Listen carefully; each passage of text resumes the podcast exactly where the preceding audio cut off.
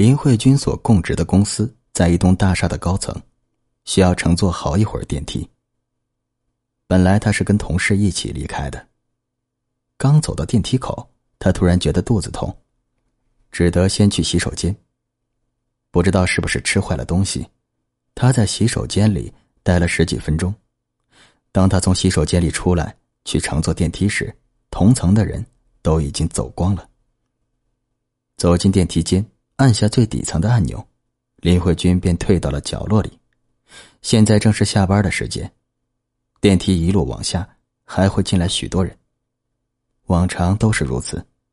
果然，不一会儿，电梯里陆续进了好些人，将里面挤得满满当当。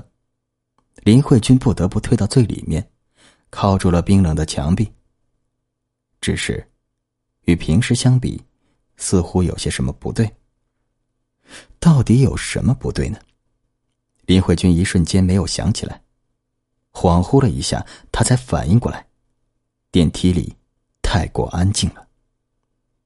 往常这个状态下，再怎么也会有人说话，有时候还会很吵。可是现在没有一个人开口说话，电梯里安静的过分，甚至能够听到电梯迅速下行的细微摩擦声。林慧君忍不住仔细观察周围的人，却发现大家不约而同的低垂着头，他根本无法看清身边的人的模样。怎么这栋大厦里的人突然变得举止怪异了？林慧君咽了口唾沫，有点不安的抱紧了手里的包。时间一分一秒的过去，电梯却还没有到达底层，林慧君的心中越来越不安。他抬头望向门顶上的红色楼层标识，却发现数字竟然变成了乱码。就在他已经极为心慌意乱这个时刻，电梯里面的顶灯闪烁几下，熄灭了，四周顿时陷入了黑暗之中。怎么会这样？林慧君觉得自己快要哭出来了。他颤抖着手摸黑拉开了包包拉链，摸到手机按亮一看，没有信号。黑暗中的手机屏幕照出一片幽幽的冷光。林慧君陡然觉察到许多双眼睛在注视着自己。他抬起眼，发现电梯里这些原本低垂头颅的人，此刻竟全部抬起了头，森然的看着他。这恐怖的场景吓得他手一抖，啪的一声，手机掉落在地。顾不上捡起手机，林慧君剧烈颤抖着。把自己缩成小小的一团，怎么回事？这究竟是怎么回事？你们，你们是是是什么人？你们想做什么？说话间，他的嘴唇和牙齿都抖得厉害，声音也颤抖着，眼泪和冷汗流了一脸，让他的视线模糊起来。手机仰面倒在地上，光芒自下而上照过去，越发显得电梯里的人宛如鬼魅。他们只是直勾勾的盯着他，没有表情，不动也不说话。林慧君已然瘫倒在地，急速的喘息着，心脏狂跳。他哭喊道：“你们到底想怎么样？我没有做过坏事啊！”他话音刚落，顶灯骤然亮起，又再次熄灭。快速的一亮一灭中，他出现了短暂的失明。当他重新恢复视力的时候，他看到原本挤满人的电梯间一片空寂，只有他对面的角落里，还剩下了一个人。那是个身形窈窕的女人，身穿一件黄色的风衣，下摆沾染了许多暗色污渍。她低垂着头，一动不动，黑色长发遮住了面容。是她，又是她。林慧君望着他，哑着嗓子说：“你为什么要跟着我？是不是我曾经做过什么对不住你的事儿？在我印象里，从没见过你。如果真的有对不住你的事儿，那一定是无心的，求你原谅。”他全身都在发抖。此时此刻，他已然意识到，这黄衣女子并非人类，至少，现在不是了。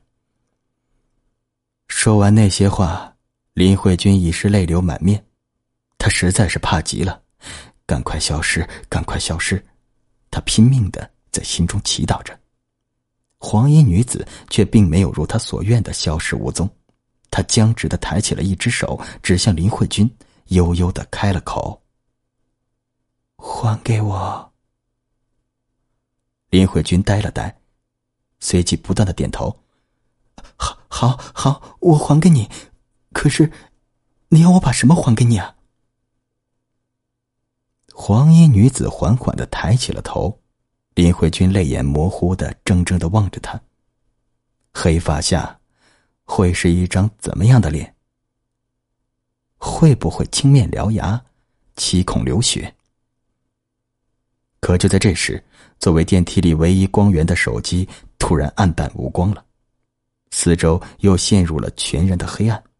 林慧君慌忙抓起手机，再次将其按亮。手机屏幕亮起时，他听到。有细微的滋滋电流声响起，接着，电梯间里雪亮一片，刺痛了他的双眼。原来，是顶灯亮了起来。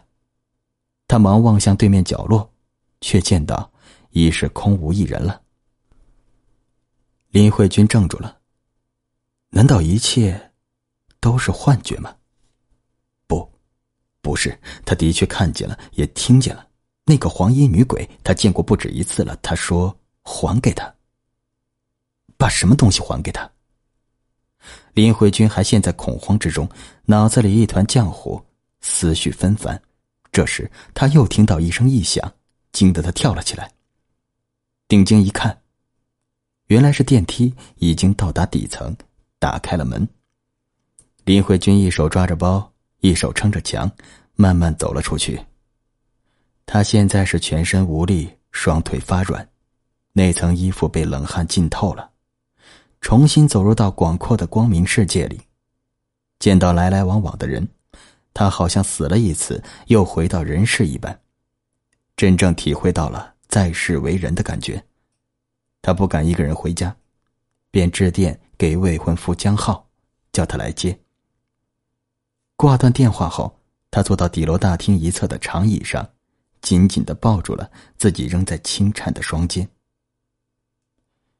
一个多小时后，江浩抵达了，两人见面，林慧君免不了扑在他怀里，哀哀的痛哭一场，而后讲述自己的可怕遭遇。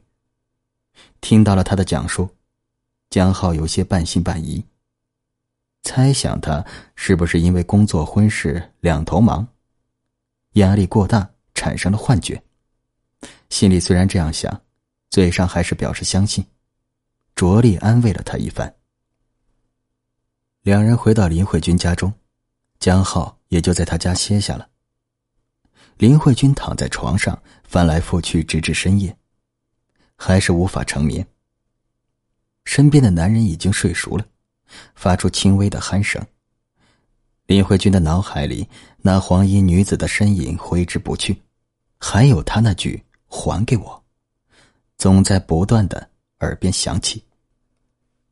最近这几天发生太多怪事了，究竟是因什么而起的呢？仔细回想一下，是从什么时候开始的？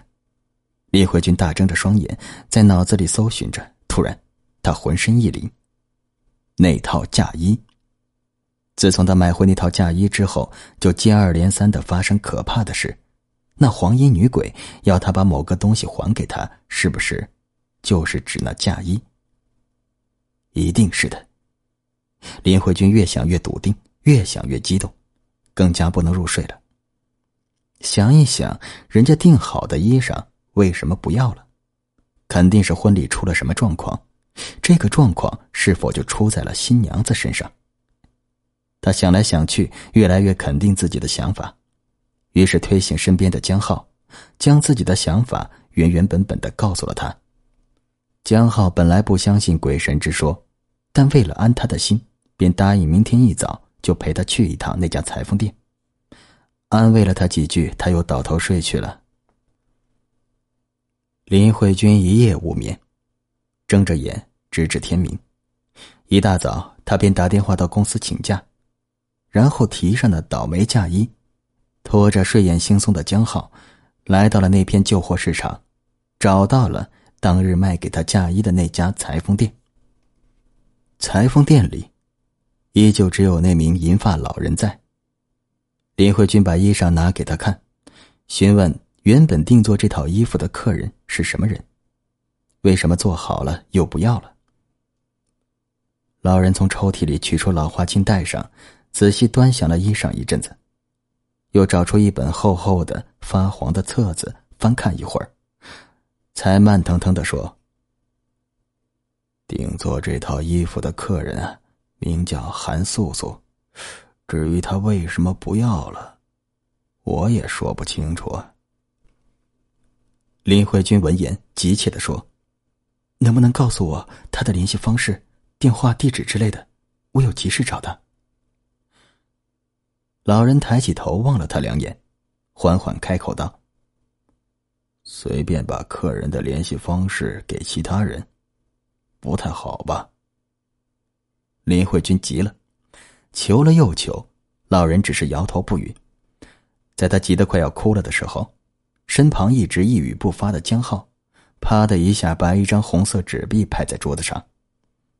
老人看了看江浩，拿起纸币捏了捏，放进抽屉里，然后把那本厚册子的其中一行指给他们看。终于，拿到了嫁衣原本主人的电话地址。林慧君迫不及待的拨通了那个电话号码，一阵一阵的忙音中，他的心在扑通扑通的跳。若是电话联系不上，就只有找上门去了。连续拨了好几次都是无人接听，在林慧君快要放弃的时候，终于有人接了电话，是个沙哑的老妇人的声音：“喂，是什么人呢？”林慧君忙说道：“请问。”是韩素素吗？电话那边的人似乎抽噎了几声，才回答道：“素素她已经过世了，请问你是？”听了这话，林慧君心中暗叹，果然如他猜测的一般。之后，他便谎称自己是韩素素久未联络的旧日友人，询问他过世的原因和埋葬的地点，说希望前去拜祭一番。那老妇人想必是韩素素的母亲，并未怀疑林慧君的话，将她想知道的事情，都详细的告知了他。